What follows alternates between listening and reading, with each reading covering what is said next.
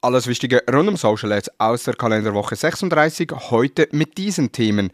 Meta-Anzeigen terminieren, Meta mit Abo in der EU, LinkedIn Ads Library Update und Pinterest neu mit Ad Library.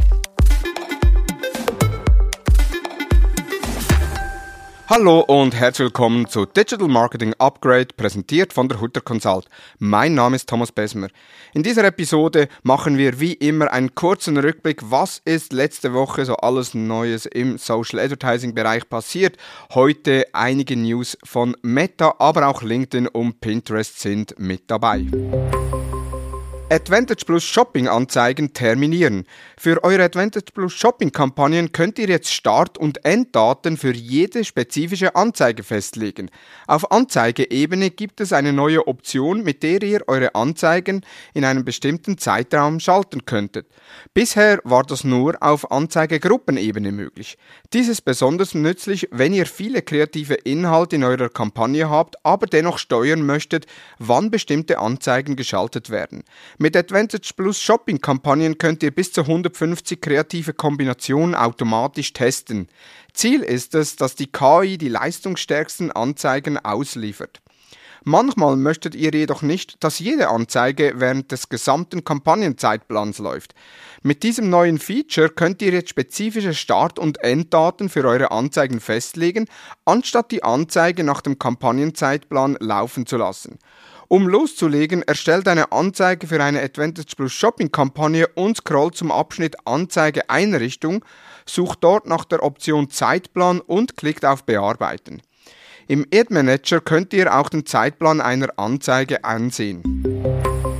LinkedIn Ad Library Update. Die Ad Library von LinkedIn enthält ein Update. Neu kann man zusätzliche Infos für die Werbetreibenden anzeigen lassen. So sieht man pro Anzeige Impressionen, dann Kreativtyp, die Zielländer und man kann auch suchen. Man kann nach Unternehmen suchen, man kann nach Stichwort suchen und kann das entsprechend auf Länder einschränken.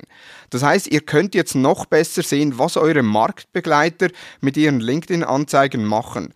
Und so könnt ihr umfassende Recherchen durchführen. Bisher war es ja so, dass man dann jeweils auf die Unternehmensseite gehen musste und unter Beiträge schauen musste, was für Anzeigen die aktuell laufen lassen. Neu sind die Anzeigen auch inaktive Anzeigen, die angezeigt werden. Und so habt ihr die Möglichkeit, schlussendlich auch neue Zielgruppen zu identifizieren, wenn ihr seht, wie die Mitbewerbenden bzw. welche Zielgruppen die Mitbewerbenden ansprechen.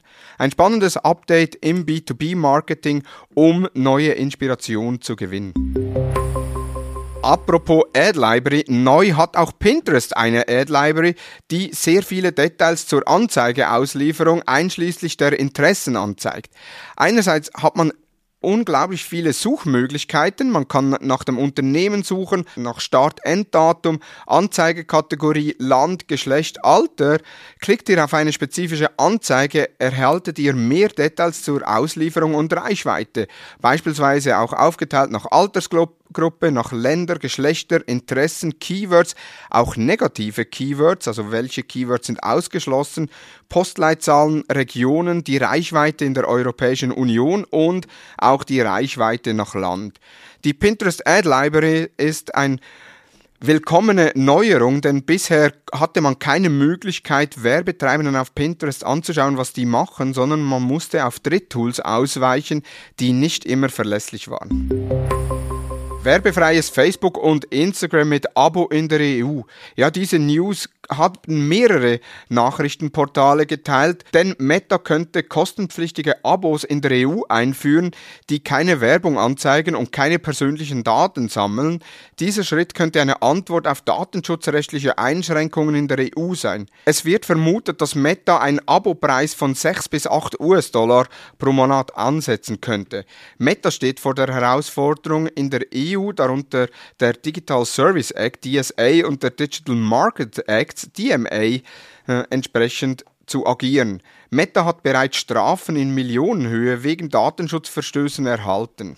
Auswirkungen auf das Werbegeschäft wird diese Einführung vorerst keine haben, aus meiner Sicht. Denn die Chance, dass Userinnen und User dafür bezahlen, dass sie Facebook und Instagram nutzen, ist sehr wahrscheinlich zu klein. Da nehmen sie lieber in Kauf, dass personalisierte Daten verarbeitet werden und ihnen Werbung angezeigt wird. Das waren die News der letzten Woche. In den Show Notes sind alle Quellen nochmals verlinkt. Wir hören uns am nächsten Montag mit den Social Advertising News. Nun wünsche ich dir einen erfolgreichen Wochenstart. Vielen Dank fürs Zuhören und tschüss.